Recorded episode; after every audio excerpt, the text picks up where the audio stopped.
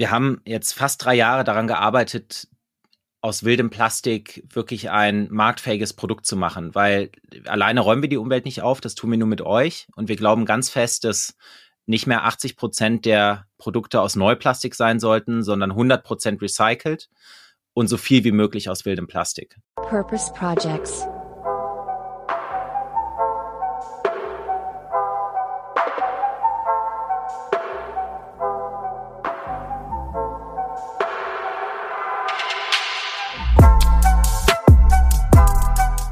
Ein ganz herzliches Willkommen zu einer neuen Folge von Purpose Projects, dem Podcast mit dem nachhaltig guten Stoff.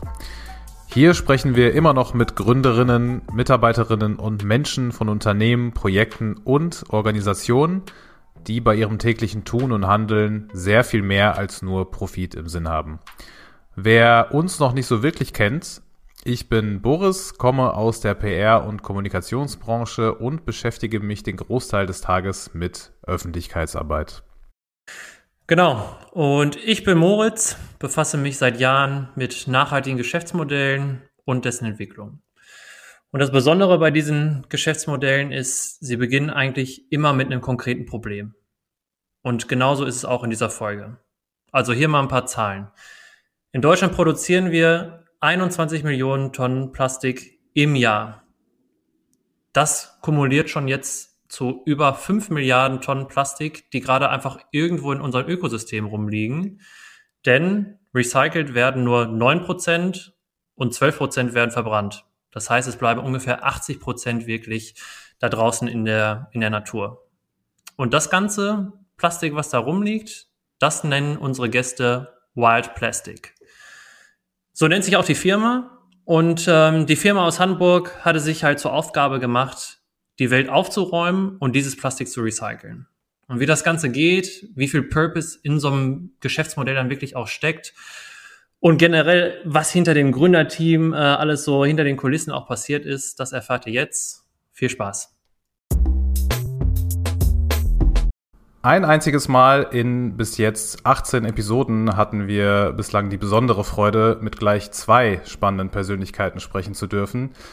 Damals war es mexikanisch, heute wird es eher wild und hanseatisch. Denn wir freuen uns wirklich sehr darüber, Nadja Bögli und Christian Siegmund vom Hamburger Good Business Wild Plastic bei uns begrüßen zu dürfen. Hallo ihr beiden und herzlich willkommen bei Purpose Projects. Hallo zurück. Hallo ihr beiden. Bevor wir ähm, ja, anfangen darüber zu sprechen, was ihr so Tolles äh, macht in Hamburg und nicht nur da, beschreibt vielleicht einmal ganz kurz für unsere Hörerinnen und Hörer da draußen in vielleicht ganz knapper Form, in welcher Funktion ihr denn heute hier seid und ähm, euer ganz persönliches Purpose Project vertretet und was genau in euren Tätigkeitsbereich fällt. Fängst du an, Nadja? Klar, total gerne. Ähm, genau, ich bin Nadja. Ähm, ich bin heute hier als äh, Mensch, nein Quatsch, ich bin heute hier als Mitgründerin ähm, von Well Plastic ähm, und habe bei Well Plastic so ein bisschen den Hut auf, auf der einen Seite für das Thema oder für die Themen Marketing PR, ähm, aber auch immer mehr für, ähm, ich, ich nenne es mal, die Gesundheit des Teams oder die Teamkultur ähm, genau, und das sind so, so bin ich auch heute da. Ja, und ich bin Chris. Ähm, ich bin auch einer der Mitgründer äh, von Wild Plastic. Ähm, normalerweise sind das ja ein oder zwei Personen. Bei uns sind das sechs, ähm, die diese Idee ähm, zu einem Unternehmen gemacht haben. Und ich bin einer davon und dazu noch der Geschäftsführer. Das heißt, der Hauptverantwortliche, der ähm, ja, morgens aufsteht und abends ins Bett geht und sich überlegt, wie, wie unser gemeinsames Kind noch, äh, ähm, noch mehr wachsen kann und was es braucht und was wir, ähm, was wir tun können, um unsere Mission, ähm, die Umwelt vom wilden Plastik zu befreien, noch einen Ticken besser umsetzen können. Und ähm, um ehrlich zu sein, gerade in so einer frühen Phase von der Unternehmung fällt da ganz schön viel rein. Also ähm, da müsste man eher andersrum fragen, was ist es nicht? Da glauben wir wirklich jedes einzelne Wort. Ähm, haben wir natürlich auch im Research gesehen, was ihr da gerade alles wirklich ähm, ja, vorantreibt.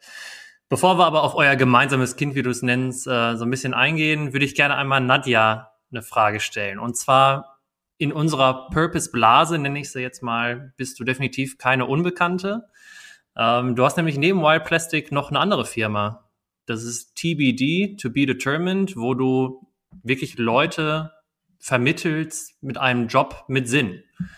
Und deswegen die Frage an dich, was macht für dich eigentlich einen Job mit Sinn aus? Ähm, ich muss erstmal ganz kurz klarstellen, dass ich habe TBD mitgegründet vor sehr, sehr vielen Jahren, aber ich bin ausgestiegen, um Wild Plastic mitzugründen und um Wild Plastic quasi die volle Aufmerksamkeit zu geben. Ähm, also sprich, ich bin da, ich bin da nicht mehr dabei. Äh, das Herz schlägt natürlich trotzdem auch noch ein bisschen für TBD weiter. Ähm, für mich ein Job mit Sinn ist sehr subjektiv. Also wir haben uns diese Frage auch als TBD immer wieder gestellt und wir haben sie auch immer wieder gestellt bekommen. Ähm, und ich habe irgendwann für mich festgestellt, dass es eine schwer zu beantwortende Frage ist generell, weil das für jeden was oder jede was ganz anderes ist. Ich glaube, für mich persönlich ist ein Job mit Sinn ähm, ein Job, in dem ich mich ähm, ja, in dem ich irgendwie ich selber sein kann, ähm, in dem ich meine ganze Person einbringen kann, in dem ich genau dafür gewertschätzt werde und wo ich meine Zeit dafür nutze, ähm, Probleme oder Lösungen zu finden für Probleme, die wir alle gemeinsam haben, also im Sinne von ähm, ja was Gutes zu tun. Das ist es für mich, ähm, vor allem auch deswegen, weil ähm, ich auch Mama bin und merke, okay, die Zeit, die ich quasi nicht mit meiner Familie verbringe, die möchte ich für etwas nutzen, was ähm, der ganzen Welt irgendwie gut tut oder was vielen von uns gut tut. Ähm, und das wäre meine Definition von einem Job mit Sinn. Was würdest du sagen, Nadja, daran anschließend, warum macht dann ausgerechnet dieser Job bei Wild Plastic gerade für dich Sinn? ähm, oh, das war so ein ganz krasses Bauchgefühl. Also ich war irgendwie ähm, unterwegs und hatte so ein bisschen so ein, so ein Sinnes, ja, ich war ein bisschen auf Sinnsuche aus meinem anderen Job mit Sinn sozusagen, weil ich irgendwann gemerkt habe, dass mir was fehlt. Also mir hat gefehlt, so einen, einen direkteren Impact zu haben. Ähm, mir hat gefehlt, ähm, ja, irgendwie auch ehrlich gesagt mehr in, in, dem, in dem Klimathema mitzuwirken.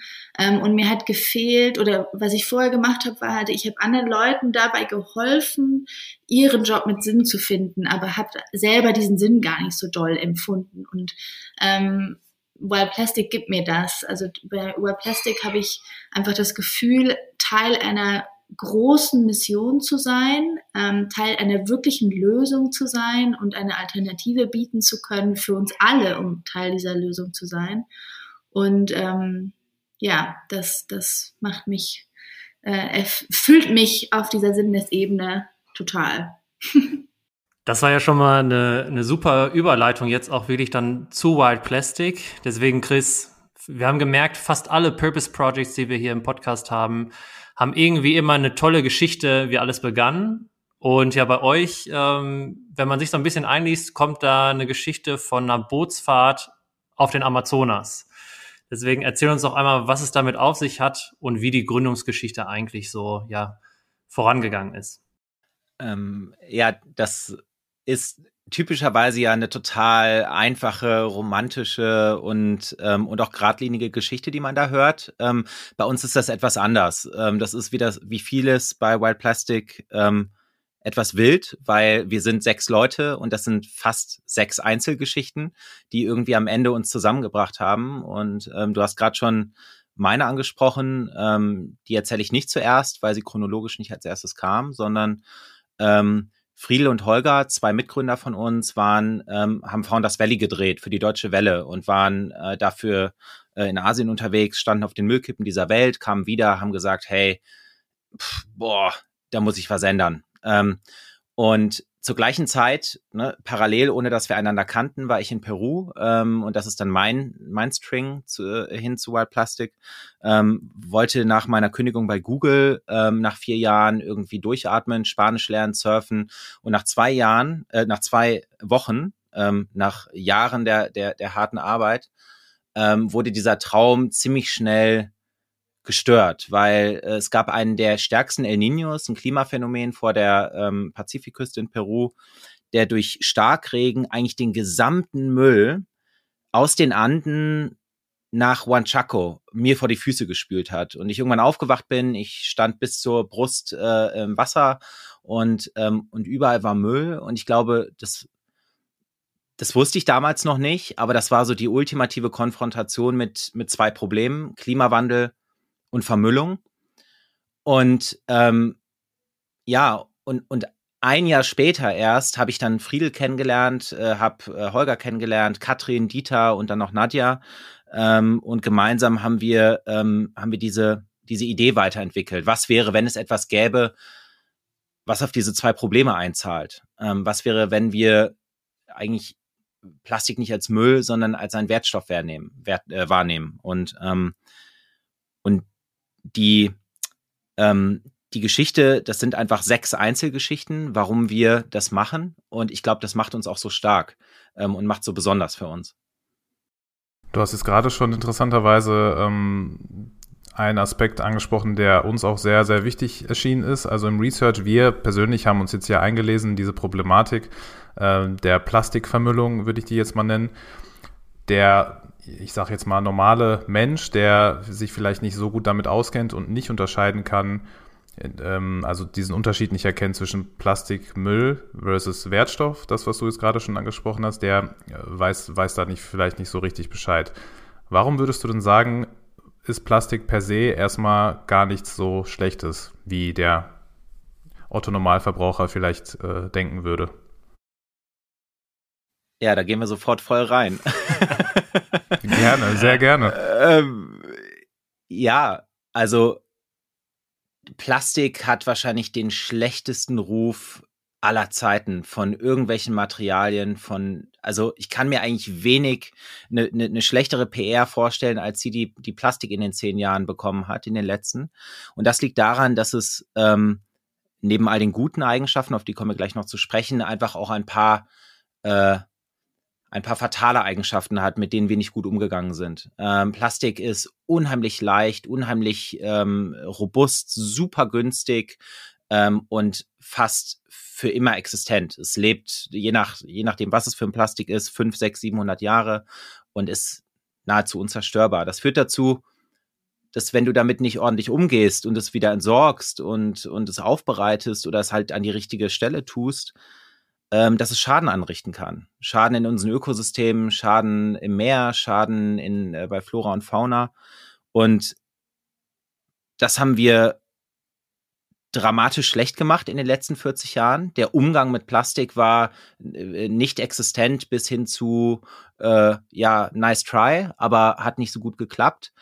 Und, ähm, und wir glauben, dass da eigentlich das Problem liegt, dass die, der Umgang mit dem Plastik und die Beziehung zum Plastik das eigentliche Problem ist und der Werkstoff an und für sich ein paar echt gute Eigenschaften mitbringt, die wir auch nutzen können. Und wir sagen so relativ pragmatisch, hey, jetzt haben wir fünf Milliarden Tonnen Plastik produziert. 80 Prozent davon sind außerhalb des Systems, also eben nicht im Recyclinghof oder in der gelben Tonne, da wo es hingehört. Ähm, damit müssen wir ja was anfangen. Und gleichzeitig produzieren wir immer mehr, immer neues Plastik und irgendwie, es braucht auch einen Paradigmenwechsel. Was wäre, wenn wir diesem Müll, der in der Umwelt liegt, einen Wert geben, den Wert, der ihm eigentlich zusteht aus unserer Sicht, uns einfach zurückholen und Neues draus machen. Und ähm, klingt easy, ist aber eine ganz schöne Mission. Ja, also für mich klingt das äh, tatsächlich gar nicht easy. Ähm, du hast gerade gesagt, 80 Prozent wird also nicht recycelt. Deswegen Frage an Nadja. Das sind, das sind so große Aufgaben, die ihr euch ja jetzt gerade vornehmt. Wild Plastic ist auch nicht allein in diesem Kampf, das weiß ich. Aber habt ihr deswegen auch so ein großes Gründerteam oder Gründerinnen-Team gebraucht, weil das Problem wirklich so groß ist?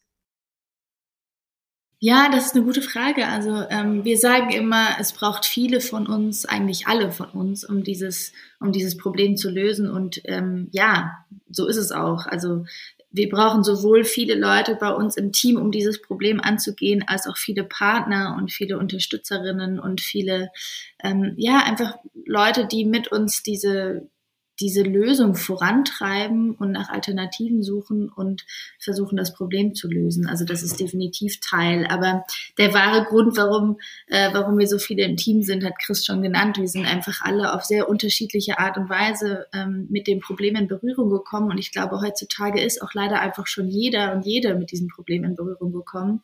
Ähm, und wir sind einfach eine Gruppe, ein Kollektiv äh, von Menschen, die sich gesagt haben, okay, ey, kein Bock mehr, diesen Plastik um mich rum zu sehen, ähm, lass das angehen und somit haben wir es angepackt oder packen es an ähm, und brauchen euch alle. Genau, und zu diesem Kollektiv, du hast es gerade schon einmal so erwähnt, habt ihr natürlich auch Partner. Ich glaube, einen eurer Partner hatten wir tatsächlich hier ganz am Anfang in unserem Podcast, wo Boris und ich ähm, das war, also wir haben, wir haben diese Person angefragt und haben gesagt, okay, der wird sowieso nicht antworten. Das ist äh, der Sean Frankson von Plastic Bank. Ja, und der Sean hat einfach bei LinkedIn geantwortet, alles klar, 6.30 Uhr ist er da und dann war er auch da. Erzählt doch einmal uns und auch äh, allen Hörerinnen und Hörern, wie ihr mit euren Partnern aktuell zusammenarbeitet. Ähm, Nadja hat ja gesagt, es braucht viele von uns, eigentlich alle von uns. Und ich, das ist ähm, ich glaube, man kann das nicht häufig genug betonen, dass Wild Plastic ein, ähm, ein Zusammenschluss von ganz vielen Organisationen und Partnern und ähm, wirklich tatkräftigen Leuten ist, die sagen, hey, wir haben hier ein komplexes globales Problem und das lösen wir nur, wenn wir wirklich klug miteinander arbeiten und aufhören, in Silos zu denken. Und eins der UN-Nachhaltigkeitsziele ist ja das Thema Partnerships. Ich glaube, das letzte, 17.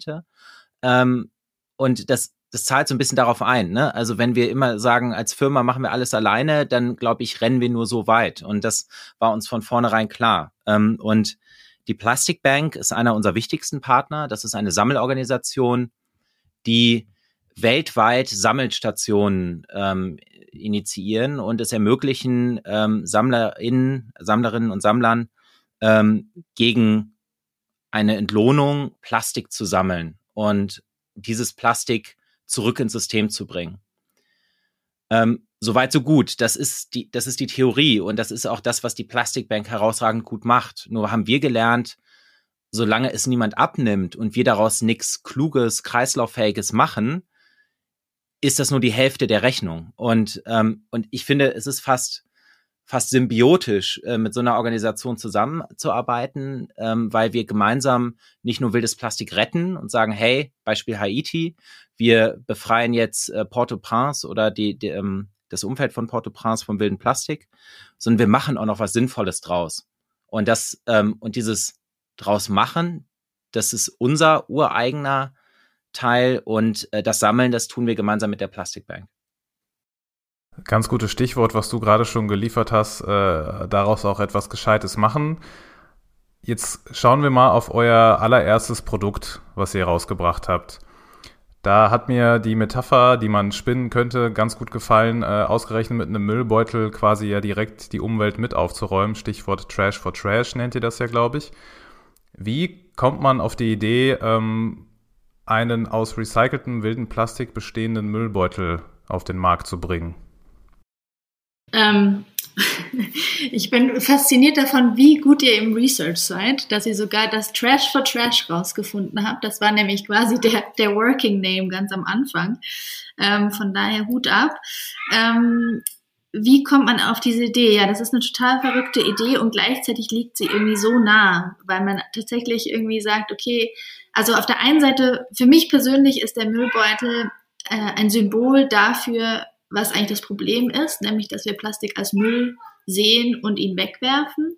Auf der anderen Seite ist es für mich ein, ein ähm, äh, ja, irgendwie so eine Art Awareness-Raiser dafür, wie oft man diesen Müllbeutel rausbringt. Und das tut er nur deswegen, weil er so gestaltet ist, wie er gestaltet ist, weil ganz ehrlich, ähm, wie oft hat man vorher tatsächlich darauf geachtet, ähm, wie häufig man diesen Müllbeutel rausbringt und wie häufig man tatsächlich zu Müll geht.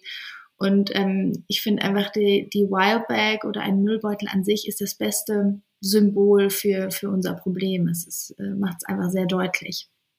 Und dazu kommt noch, dass wir ähm, uns gesagt haben, okay, wir, wir haben uns die Plastikströme angeguckt, beziehungsweise wir haben uns angeguckt, welche Art von Plastik denn in der Umwelt liegt. Und natürlich sind es alle Arten von Plastik, aber wir haben auch gesehen, dass gerade ähm, Folienplastik selten aufgeräumt wird. Und ähm, wir wollten einfach diesem Folienplastik genauso eine Chance geben. Und aus Folienplastik kann man nur wieder Folienplastik herstellen. Ähm, und dadurch kam irgendwie auch diese Idee von einem Müllbeutel, der auch heute noch aus Plastik bestehen muss. Also ein, du kannst leider nicht wirklich einen äh, Müllbeutel aus was anderem gerade herstellen, äh, was Sinn machen würde. Und so, ja, hat sich das angeboten.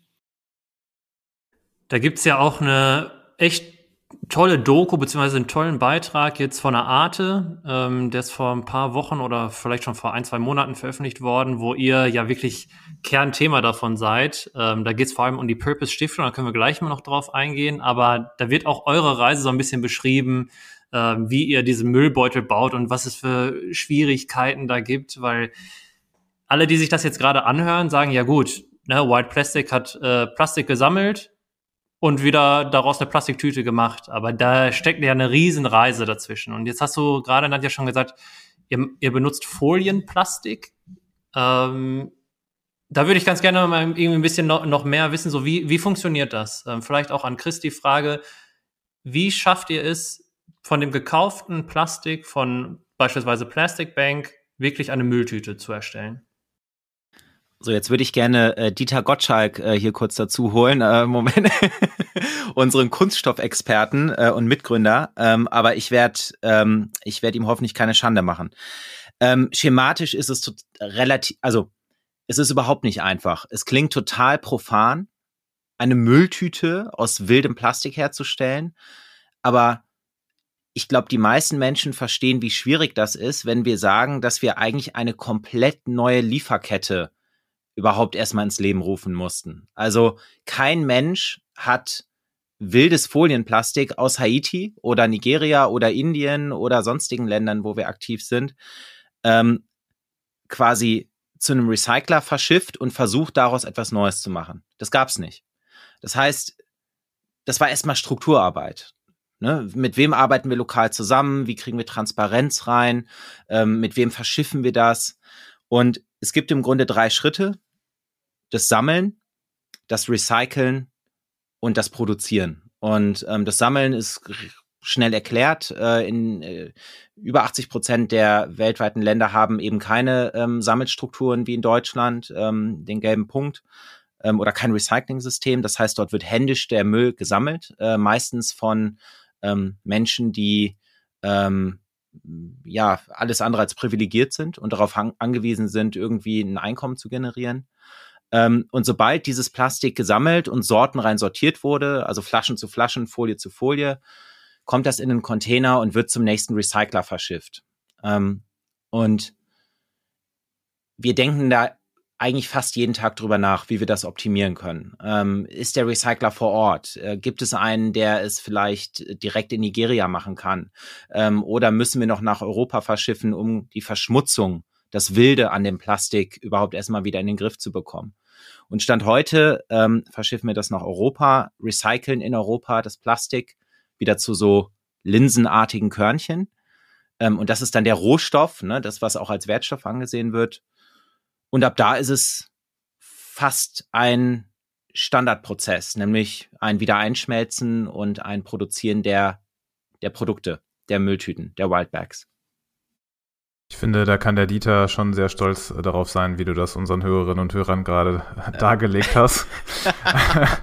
ähm, ohne Dieter zu kennen, aber ich gehe mal davon aus. Du hast ja gerade schon ähm, so ein bisschen beschrieben, was am Start quasi die größte Herausforderung für euch war. Was würdest du denn sagen, ist aktuell Stand heute für euch der schwierigste Step oder der ja am schwierigsten zu bewältigende ähm, nächste Schritt vielleicht, wenn man das so nennen kann? Ähm, wir haben jetzt fast drei Jahre daran gearbeitet, aus wildem Plastik wirklich ein marktfähiges Produkt zu machen, weil alleine räumen wir die Umwelt nicht auf, das tun wir nur mit euch und wir glauben ganz fest, dass nicht mehr 80 Prozent der Produkte aus Neuplastik sein sollten, sondern 100 Prozent recycelt und so viel wie möglich aus wildem Plastik, ähm, einfach um die Ökosysteme zu regenerieren. Und wir sind ziemlich ähm, Daten- und Impact getrieben und ähm, unser Jahresabschluss ist eigentlich kein Umsatz, sondern sind aufgeräumte Kilos Plastik. Das heißt, wir optimieren alles darauf, dass wir möglichst viel Plastik aus der Umwelt retten. Ähm, und jetzt haben wir im Prinzip das Exempel statuiert. Die Wildback existiert, es funktioniert, die Lieferkette ist, ist aufgebaut. Und das größte Thema ist jetzt die Skalierung. Ähm, wie schaffen wir das quasi zehnmal oder zwanzigmal oder fünfzigmal oder hundertmal so groß zu machen und im Grunde aus Haiti ähm, ins nächste Land zu gehen, ähm, dort die Strukturen mit aufzubauen ähm, und langfristig da auch einen systemischen Wandel anzustoßen. Ähm, aber wir sind auch so ein bisschen gezwungen, da jetzt schnell zu werden, weil wir ähm, das große Glück haben, mit einem ähm, sehr, sehr großen Partner aus Hamburg ähm, gemeinsam eine Partnerschaft ab April äh, diesen Jahres zu starten. Äh, mit denen haben wir letztes Jahr schon ein Pilotprojekt gemacht. Ähm, und äh, wir sind im Grunde gerade noch in der Anbahnung dessen, aber wild entschlossen ähm, oder fest entschlossen, ähm, da echt ins Volumen zu gehen. Ja, und ähm, da, weil wir eben diese Pionierarbeit leisten, verstehen wir, dass das eine ganz schöne Herausforderung ist. Also wenn man euch zuhört, bei euch beiden, man merkt so dieses äh, so ein Aktivistengehen, nenne ich das mal so, ne? Also so, so ein Appell auch so, so wir schaffen das nicht ohne euch. Ähm, das, das kommt sofort schon hier ähm, tatsächlich so durchs Mikro schon rüber. Das gefällt mir sehr gut, ähm, weil ihr halt auch anerkennt, dass es ein, so ein großes Problem ist, dass es auch nicht äh, ein Unternehmen in diesem Fall halt alleine ja wirklich lösen kann. Nadja, Purpose ist für euch kein Fremdwort. Und weil ihr diese ganze Aufgabe auch so ernst nehmt, diese, diesen ganzen Kampf gegen Plastik, habt ihr ähm, ja einen Anteil an der Purpose-Stiftung tatsächlich verkauft. Das heißt, ihr seid wirklich ein Purpose-Unternehmen und ihr seid auch wirklich einer dieser Treiber in diesem, in diesem Bereich. Das heißt, dass, dass ihr natürlich auch in diesem Aktivisten gehen, auch natürlich andere anstecken wollt, ähm, da natürlich ein bisschen mitzumachen. Was, was heißt das für euch, Purpose GmbH? Ja, also im Grunde, was das, was das ganz äh, auf dem Papier quasi bedeutet, ist, dass wir ähm, als Unternehmen, als Wild Plastic GmbH, ähm, nicht verkauft werden können oder nicht gekauft werden können von x-beliebigen ähm, Investoren äh, oder wer auch immer sein mag. Ähm, das ist das eine. Das andere ist, dass die Stimmrechte, die ähm, sind an die, ist an die Verantwortung gebunden, sprich an die Gesellschafterinnen gebunden. Das heißt, die Leute, die ähm, oder wir, die diesen Gesellschaftervertrag unterschrieben haben, sind diejenigen, die die Stimmrechte haben. Ähm, wenn wir morgen nicht mehr da wären, dann würden diese Stimmrechte im Unternehmen bleiben und an die Personen gehen, die quasi ähm, an unsere Stelle kommen. Ähm, das Unternehmen gehört somit eigentlich sich selbst, weil, ne, also jetzt in meinem oder jetzt in unserem Fall, Chris und ich würden aussteigen, was Neues gründen, dann theoretisch könnte man in einem klassischen Startup Gesellschafterin bleiben und äh, trotzdem Stimmrechte haben und Geld theoretisch bekommen. Ähm, und das wäre in unserem Fall nicht so, sondern das bleibt alles im Unternehmen. Ähm, und wie das abläuft, ist, dass die Purpose Stiftung bzw. die Stiftung Verantwortungseigentum ähm, ein Prozent äh, an unserem Unternehmen hält, was bedeutet, dass sie Vetorecht haben. Und das ist einfach nur die Sicherheit dafür, dass eben genau diese Dinge nicht passieren können. Ähm, wir gerade kämpfen zusammen mit der Stiftung Verantwortungseigentum und den ganzen anderen Unternehmen, die eben auch in Verantwortungseigentum sind, also von Einhorn über Soulballs zu neue Narrative und so weiter, ähm, dafür, dass es eine wirkliche Rechtsform wird. Weil gerade ist es einfach noch ein Hack, den man sich äh, in, den, in den Vertrag mit reinschreibt, wenn man beim Notar sitzt, aber theoretisch ähm, würde man da wahrscheinlich irgendwelche Loopholes finden, wenn man will. Ähm, aber wir wollen, dass das wirklich eine richtige Rechtsform wird, so dass wir alle ähm, ja unsere, unsere Unternehmen beziehungsweise unsere, unsere Missionen schützen können, ähm, damit die auch in Zukunft bestehen bleiben, egal ob wir Aktivisten, sage ich jetzt mal, die das aktivistisch gestartet haben, drin bleiben oder nicht. Und für uns war das einfach die ehrlich gesagt stand das gar nie so richtig zur Frage, ob man, äh, ob wir als Verantwortung, in Verantwortungseigentum gründen oder nicht, weil das war die logische Konsequenz daraus, dass wir gesagt haben, wir haben eine Mission und das ist die Welt von wilden Plastikmüll zu befreien. Und diese Mission steht an allererster Stelle. Und ähm, wir wollen ja und wir, wir haben leider eine Mission, die sehr, sehr lange dauern wird, bis die erfüllt sein kann, leider. Also selbst wenn wir, also ne, egal wie viel Mühe wir uns geben, es wird lange dauern, weil da draußen sehr, sehr viel Plastikmüll rumliegt. Ähm, und für uns war es absolut logisch, dass wir diese Mission schützen wollen. Und das können wir durch diese Art von Verantwortungseigentum gewährleisten. Vor allem, wenn es wirklich eine Rechtsform werden kann, wird. Hoffentlich. Und vielleicht mal ein bisschen auf einer emotionaleren Ebene. Da hatte Chris ja gerade schon gesagt, nee, nee, gar kein Vorwurf. Ähm, auf der emotionalen Ebene, Chris hat gerade ja schon gesagt, ähm, im, ab April habt ihr eine, eine größere Partnerschaft. Es geht immer mehr in den Bereich der Skalierung. Das heißt, da werden auch garantiert neue Mitarbeiterinnen und Mitarbeiter bei Wild Plastic bald angestellt werden. Was, was heißt das für einen potenziellen Bewerber, Bewerberin bei euch, wenn die hören, ihr seid eine Purpose GmbH? Ist den Leuten das egal oder gibt ihnen das eine Sicherheit, so, ach, die Nadja und ihr Team, die, die meinen das hier ernst? Ähm, also auf der einen Seite ist es meiner Meinung nach total geil, in ein Unternehmen zu kommen, wo du weißt, du arbeitest nicht dafür, dass da irgendwelche fünf, sechs ähm, Gesellschafter sich Kohle in die Tasche stecken, geschweige denn ähm, potenzielle Investoren. Und dass du quasi dafür arbeitest, sondern du weißt, wir sitzen alle im gleichen Boot, wir sind alle auf Augenhöhe im Sinne davon, dass wir die gleiche Mission verfolgen. Ähm, du weißt, dass es um die Mission geht, dass es nicht darum geht, irgendwas zu erzählen, um dich in das Team zu locken oder darum geht, was zu erzählen, um ein Produkt zu verkaufen, sondern dass es wirklich ähm, transparent gemacht ist, dass die Mission an erster Stelle steht. Das zählt auf der einen Seite sowohl natürlich für ähm, Teammitglieder, ähm, zukünftige Teammitglieder, als auch Partner, als auch Kundinnen, als auch Investorinnen und so weiter.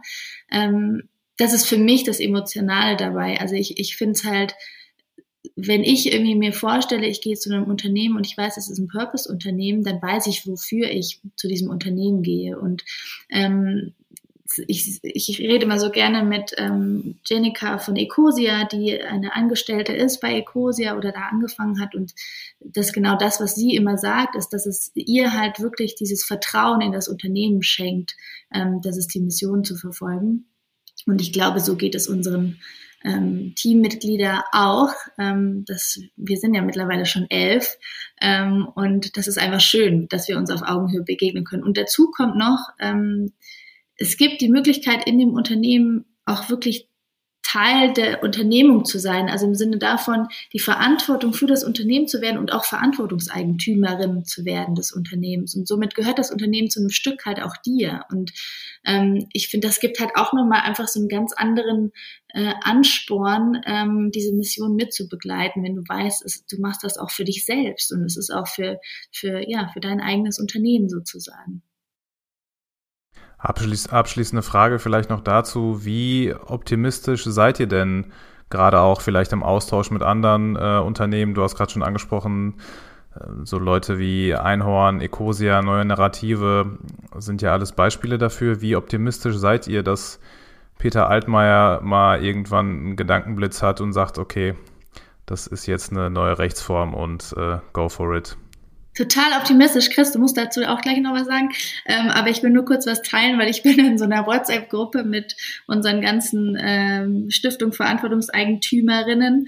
Und da geht's gerade total ab, weil zum Beispiel Robert Habeck ist halt ein Riesenfan. Also der ist wirklich, der geht total ab gerade überall, ähm, schreibt irgendwie ein Buch, äh, wo Verantwortungseigentum echt ähm, sehr prominent dargestellt wird und kämpft richtig doll ähm, dafür, dass es eine Rechtsform wird. Ähm, und wir waren auch bereits letztes Jahr, boah, ich kann die Jahre überhaupt nicht mehr auseinanderhalten. Ich glaube, es war letztes Jahr, vorletztes Jahr, ähm, in, in äh, politischen Diskussionen mit dabei, unter anderem mit Peter Altmaier, ähm, wo wir irgendwie 500 Unternehmerinnen ähm, waren, die sich dafür eingesetzt haben und das Interesse ist echt groß. Also es ist wirklich so, es ist jetzt nicht mehr so dieses, ja, okay, da sind so ein paar Verrückte aus Berlin, die wollen irgendwie was Neues ausprobieren, sondern das ist mittlerweile wirklich auf der Agenda und es wird besprochen und das auch in den hohen Ebenen. Ähm, von daher, ich persönlich bin da total optimistisch. Chris, teilst du diesen Optimismus auch?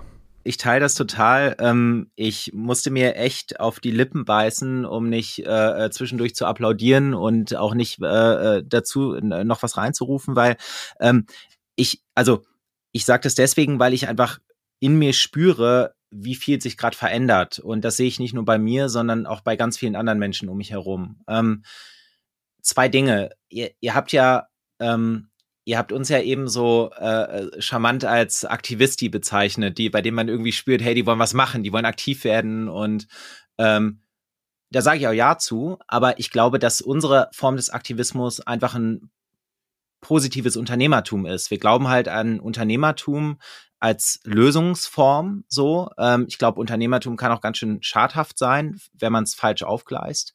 Aber ähm, die, die große Frage ist doch, wie sieht denn positives, nachhaltiges, verantwortungsbewusstes, äh, gemeinwohlorientiertes Unternehmertum aus, was aber nicht selbstausbeuterisch ist, was nicht äh, unternehmerische Prinzipien irgendwie komplett außen vor lässt. Und ich glaube, da gibt es wenig Antworten drauf. Also es gibt, ich höre immer wieder, wenn irgendwer von äh, Sozialunternehmen spricht, dann denkt man, oh Gott, okay, äh, die können, die zahlen keine Gehälter, ähm, das heißt, da muss ich pro bono arbeiten, wie blöd. Ähm, und das, das entspricht nicht meiner Vorstellung, wie ähm, Unternehmertum sein kann. Wir brauchen aber einfach mehr Grautöne. Also es braucht irgendwie zwischen einem Verein, einer Stiftung und einem ähm, Venture-Kapital, also Risikokapital ähm, orientierten Tech-Startup, da brauchst du irgendwie Zwischentöne. Und ich glaube, die Purpose GmbH ist einer dieser Zwischentöne, die sagen, Unternehmertum ist Teil der Lösung, aber wir haben halt einfach überhaupt keine Form dafür, wie wir es ordentlich machen können. Und, ähm, und das Zweite, was ich sagen wollte, ist, dass die Menschen, glaube ich, gerade also die haben das schon immer gespürt. Es gab schon auch schon vor 40, 50 Jahren Menschen, die irgendwie sinnvoll, sinnstiftend unter, etwas unternehmen wollten. Das ist, glaube ich, nicht so neu. Ähm, aber dieser äh, Sense of Urgency, wie, wie nennt man das auf Deutsch? Äh, dieser, die, dieser Drang, ähm, die, der Druck nimmt zu. Ähm, und der nimmt zu, weil ich glaube, die Probleme immer komplexer werden und auch gefühlt ähm, ich weiß nicht, wie es euch geht, aber gefühlt schwieriger und mehr werden. Und gerade das Thema Klimawandel ähm, und die, die Folgen dessen ähm, uns alle so ein bisschen auf den Hosenboden gesetzt haben. Also mich zumindest. Und so dieses in die eigene Tasche wirtschaften und so, ich mache jetzt hier mein Ding und meine Karriere und dann gucke ich mal, wie, wie geil mein Leben so in 30, 40 Jahren ist. Ähm, das fühle ich gar nicht mehr. Also, und ganz vielen anderen geht es auch so. Und da ähm, hoffe ich, dass diese ähm, sowohl bei, bei den UnternehmerInnen als auch bei den äh, MitarbeiterInnen ähm, ja, dass dieser Drang weiter, also dass der Druck weiter da ist und wir auch wirklich äh, auf Veränderungen drängen, ähm, auch politisch. Und das von einem Ex-Google-Mitarbeiter, finde ich stark. Lass uns mal äh, einmal kurz so, so ein bisschen die, die Diskussion einmal so ein bisschen weg von der Metaebene und einmal so zum Schluss des Gesprächs nochmal auf euch eingehen. Und zwar, ähm, du hast gerade schon gesagt, ihr glaubt natürlich an Unternehmertum und natürlich soll man auch dafür bezahlt werden. Und ähm, da spielt Sales natürlich eine riesen, eine Riesenrolle. Wenn, wenn die Leute eure Produkte nicht kaufen, dann könnt ihr auch keinen Müll mehr sammeln. So ne, eigentlich, so kann man es eigentlich runterbrechen. Deswegen erste Frage, wo kauft man gerade euer Produkt? Und ähm, zweitens, wie seid ihr in diesem Marktwettbewerb? So, ist das überhaupt also seid ihr da kompetitiv? Ähm, also wo kauft man unsere Produkte? Zum einen online. Äh, wir glauben schon, dass es cool ist, eine direkte Beziehung miteinander zu haben. Das heißt, ähm, wir freuen uns über jede Kundin, jeden Kunden, die auf wildplastic.com ähm, ihre Wildbags vorbestellen. Ähm, du kannst Wildbacks inzwischen aber auch bei einigen Edekas, ähm, bald bei Budnikowski, aktuell bei Alnatura kaufen, also in einigen ähm, Ketten und auch bei ganz vielen unabhängigen Bioläden, lustigerweise auch bei sehr vielen Unverpacktläden. Ähm, äh, äh, das, das, ist, das zeigt so die, die Craziness, da, wie, wie dringend irgendwie Lösungen gebraucht werden teilweise. Auch, ähm, naja, aber ähm, wir sind total darauf angewiesen, dass wir, äh, dass wir gemeinsam große Schritte machen. Und so, wir haben schon ganz schön ambitionierte Ziele, sagen zum Beispiel, hey, wer braucht heute noch eine Mülltüte aus Neuplastik? Mal ganz ehrlich. Ähm, sollte es sowas überhaupt noch geben? Ist mal eine, eine etwas äh, schärfer formulierte Frage.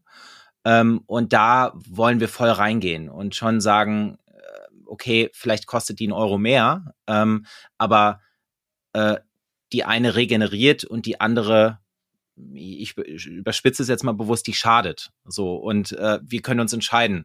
Ja, also wir können uns kollektiv entscheiden, ob wir sowas überhaupt äh, fördern wollen und und wir können uns individuell entscheiden, was wir was wir gut finden. Dann äh, da einmal kurz eine Zwischenfrage: Wie siehst du das denn, wenn ihr also im Endeffekt ist ja immer noch Plastik, es ist eine Mülltüte. Ähm, wie kann man denn sicher gehen, dass nicht genau diese Plastiktüte auch wieder als White Plastic sozusagen von euch wieder aufgesammelt wird? Ähm, ich, ich kann ja noch was zu sagen, Nadja. Wenn du was hinzufügen willst, dann mach das gerne. Ähm, ja, das wäre der Super-GAU, Moritz, logisch. Äh, und deswegen denken wir da auch sehr viel drüber nach. Also Einwegplastik ist sowieso problematisch. Ähm, du wirst von uns kein Loblied auf irgendwelche Einwegprodukte aus Plastik hören, äh, sondern wie Nadja sagt, die, die gerade noch aus Plastik sein müssen, und da ist die Mülltüte eine der wenigen, ähm, die machen wir heute noch aus Plastik. Und in Deutschland landen unter einem Prozent, ich glaube zwischen 0,1 und 0,5 Prozent des Plastikmülls in der Umwelt. Das sind äh, Parkplätze ähm, an der Autobahn, also Raststätten, Raststätten, das kennt ihr, glaube ich, ganz gut. Und, und Spaziergänger, die irgendwie ähm, beim Spazierengehen irgendwas wegwerfen. So dass sie ihre Wildback mitnehmen und auf dem Rastplatz entsorgen, ist hoffentlich relativ unwahrscheinlich. Also ich, ich gucke hier mal in die Runde und äh, sehe eigentlich nur verantwortungsbewusste Menschen. Ähm, und äh, das ist aber nicht, das können wir ultimativ nicht, nicht kontrollieren. Ähm, wir haben aber ein System. Ja, also wir haben eine Müllabfuhr und ey, wir, wir wissen gar nicht, wie dankbar wir dafür sein sollten, dass wöchentlich jemand kommt und unseren Müll abholt. So. Und äh, weil, wenn das mal zehn Wochen am Stück nicht passiert, dann gucken wir nach draußen. Und so sieht das halt in anderen Ländern zwangsläufig aus. Ja, absolut. Nadia, wolltest du da noch was ergänzen? Nee, ich muss kurz ein bisschen lachen, weil ich halt in, in, Berlin wohne, in Neukölln und hier fragt man sich schon manchmal, ob die Müllabfuhr hier auch lang geht. Ob ähm, die noch funktioniert. Aber das ist tatsächlich einfach, bei uns ist das einfach eine gesellschaftliche Frage. Ne? Also der, der, wenn bei uns Müll auf der Straße landet, dann ist das nicht ein systemisches Problem, sondern dann ist das ähm, ist einfach in der Gesellschaft Leute gibt, die darüber nicht nachdenken oder die dafür, dafür kein Auge haben, ähm, was auch immer sein mag. Aber in den Ländern, wo wir arbeiten, da kann man sich gar nicht fragen, ob man den Müll auf die Straße wirft oder nicht, weil es gibt überhaupt keine andere Option. Und ähm, ja. Ja, ja, das ist ganz spannend, was du ansprichst. Äh, das ist tatsächlich so. Wir nehmen dieses äh, diesen Service quasi, den wir natürlich auch bezahlen, äh, aber diesen Service, der jemand kommt und äh, jede Woche und äh, holt unseren Müll ab und bringt ihn irgendwo anders hin, das ist schon, das ist nicht Gott gegeben so und das nehmen viele wahrscheinlich viel zu selbstverständlich. Ja, da habt ihr schon recht.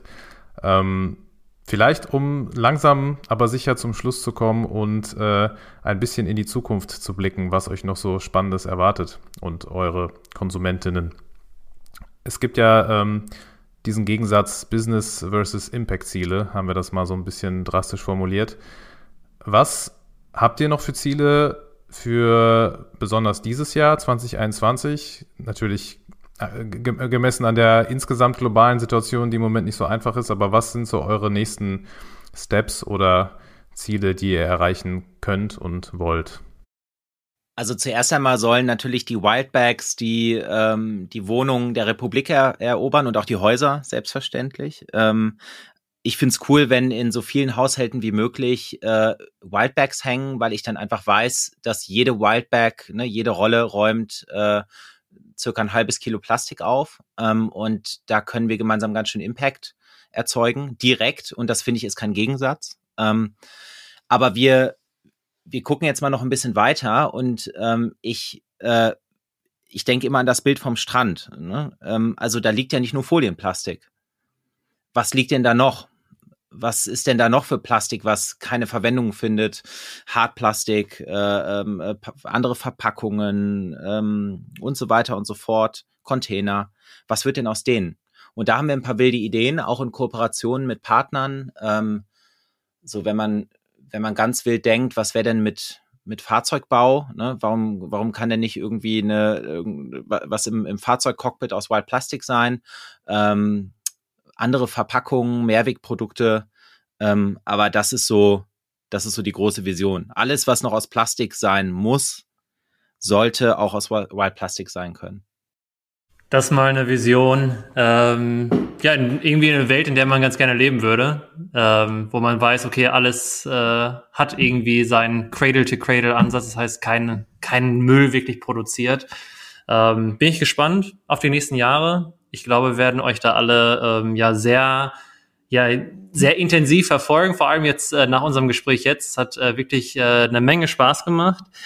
Eine letzte Frage, die stellen wir eigentlich immer allen noch und äh, die müsst ihr jetzt beide beantworten, sorry. Ähm, wir fragen häufig, also eigentlich fragen uns die Hörerinnen und Hörer uns das so, ja, wo, wo holt ihr eure Inspiration her? Ne? Also das, und Inspiration ist irgendwie manchmal ein doofes Wort, aber so in euren Social Media Feed, so, so was, was, was löst bei euch wie so ein Wow-Effekt aus? Wenn ihr vielleicht ein Account oder eine Person, ein Buch, irgendwas äh, schon mal so droppen könnt, das ist häufig das Erste, was einem einfällt, äh, da freuen wir uns. Chris, willst du erst oder ich? Nee, nee, natürlich du zuerst. Ähm, also um ehrlich zu sein, habe ich mir stark Gedanken über diese Frage gemacht vor unserem Podcast heute, ähm, weil das für mich tatsächlich, ich finde das total schwer zu beantworten, weil ich das Gefühl habe, das wechselt bei mir fast stündlich, würde ich sagen, also vielleicht übertrieben, aber täglich. Ähm, momentan sind es bei mir die Personen, die tatsächlich ähm, ja authentisch Unternehmen führen oder authentisch sowieso ihr eigenes Leben leben ähm, und die es schaffen, in ein Unternehmen ähm, sich selbst mit einzubringen als, als, als ganze Person und ähm, dafür zu sorgen, dass der Rest des Unternehmens das auch darf. Also sprich, alle Teammitglieder sich auch als ganze Person einbringen dürfen. Ähm, mir fällt dazu jetzt gerade kein Unternehmen ein, das das tut, weil ich da, ja, obwohl vielleicht neue Narrative, ähm, würde ich vielleicht sagen, ähm, aber natürlich stecke ich in keinem Unternehmen drin und könnte das jetzt beurteilen, aber ähm, das ist so das, was mich irgendwie total inspiriert. Also ähm, ja, wenn man das hinbekommt. Ähm, jetzt hatte ich auch eine Minute nachzudenken, das ist sehr gut. Vielen Dank, Nadja. so gut vorbereitet war ich nicht. Ähm, mich hat in den letzten zwei Jahren die Geschichte von Patagonia super viel inspiriert und auch begleitet, weil ich glaube, ähm, die, das ist so, die kommen eigentlich aus dem Grassroots Activism. Ähm, das heißt, die sind Leute, die gesagt haben, hey, unsere Ökosysteme sind uns heilig, da spielen wir jeden Tag drin, da klettern wir, da kajaken wir und und und. Also lass auch Sachen machen, äh, die denen gut tun und die denen nicht schaden.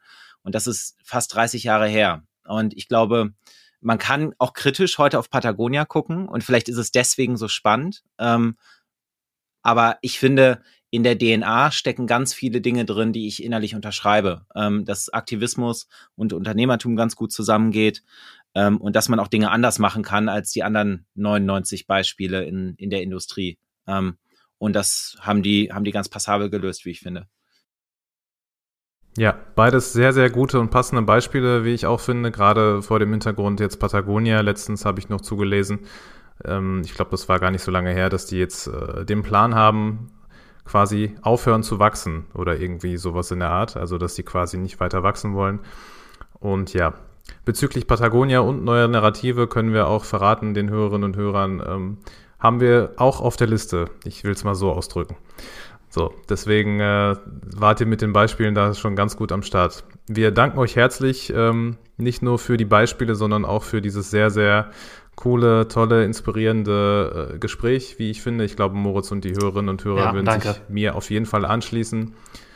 Wir können nur ja, sagen, wir werden euren Weg sehr, sehr intensiv und genau weiterverfolgen. Wir wünschen euch alles Glück äh, der Welt, viel Erfolg, viele verkaufte Mülltüten, Wildbags und alles, was noch kommt. Und ja, sagen herzlichen Dank und hoffentlich bis auf bald. Danke euch, hat vielen, mega vielen Spaß gemacht. Ja, finde ich auch. Viele Grüße an alle, die zugehört haben. Danke, dass ihr dabei wart. Und äh, Moritz, Boris, danke, dass ihr das macht. Ich höre äh, den Podcast sehr gerne und ihr, ihr sollt auch Kraft, Energie und Bock haben, genauso weiterzumachen. Danke dir. Danke euch. Ciao zusammen. Ciao. Tschüss. So, Boris, da sind wir jetzt wieder nur noch zu zweit. White Plastic geht hier den Kampf an gegen, ja, was sind es, über 5 Milliarden Tonnen Plastik. Jetzt haben wir zwei von den sechs Gründern kennengelernt. Was meinst du, schaffen sie es? Boah, mit so einer kleinen Frage steigst du hier direkt in die Nachbesprechung ein. Boah, super, super, entspannt. Äh, ja, tatsächlich ist unser Gesprächsraum jetzt ein bisschen leerer geworden. Wir sind nur noch zu zweit. Ähm, boah, ja, wenn ich das mal wüsste, dann hätten wir das den beiden vielleicht mal jetzt mit auf den Weg geben können, ob die es schaffen oder nicht. Man merkt auf jeden Fall, dass die sehr, sehr engagiert und ähm, enthusiastisch bei der Sache sind. Und äh, ihr habt es ja auch selber gehört in dem Gespräch, gerade in unserer Diskussion mit den beiden, dass wir das nur alle zusammen schaffen können. Also es liegt nicht nur an den beiden oder an den sechs Gründerinnen oder an uns beiden hier jetzt gerade, sondern an alle, auch an allen, die das gerade hier hören, an alle Hörerinnen und Hörern, dass wir das nur zusammen schaffen können. Und wenn sich alle irgendwie ein Herz fassen und da in dem Bereich mal durchstarten, äh, sich, es fängt ja schon beim Informieren an, was das Problem ist und, äh, und so weiter und so fort. Also man, man merkt, das Aktivistische hatte ich hier schon. Ja, ja, ich bin jetzt voll, ich, ich bin voll am Start. Äh, du, du gehst den Kampf da direkt mit. Finde ich gut. Dann lass uns mit der Nachricht, glaube ich, auch hier die Folge beenden. Die war recht lang. Spread the word of purpose, Leute. Folgt unseren Kanälen und ja, in zwei Wochen hören wir uns wieder. Richtig, mit einer sehr, sehr, sehr, sehr, sehr spannenden Folge, auf die wir uns schon sehr freuen. Genau, folgt nicht nur uns, folgt auch den Jungs und Mädels von Wild Plastic und macht mit im Kampf gegen Plastikverschmutzung. Ciao, Leute.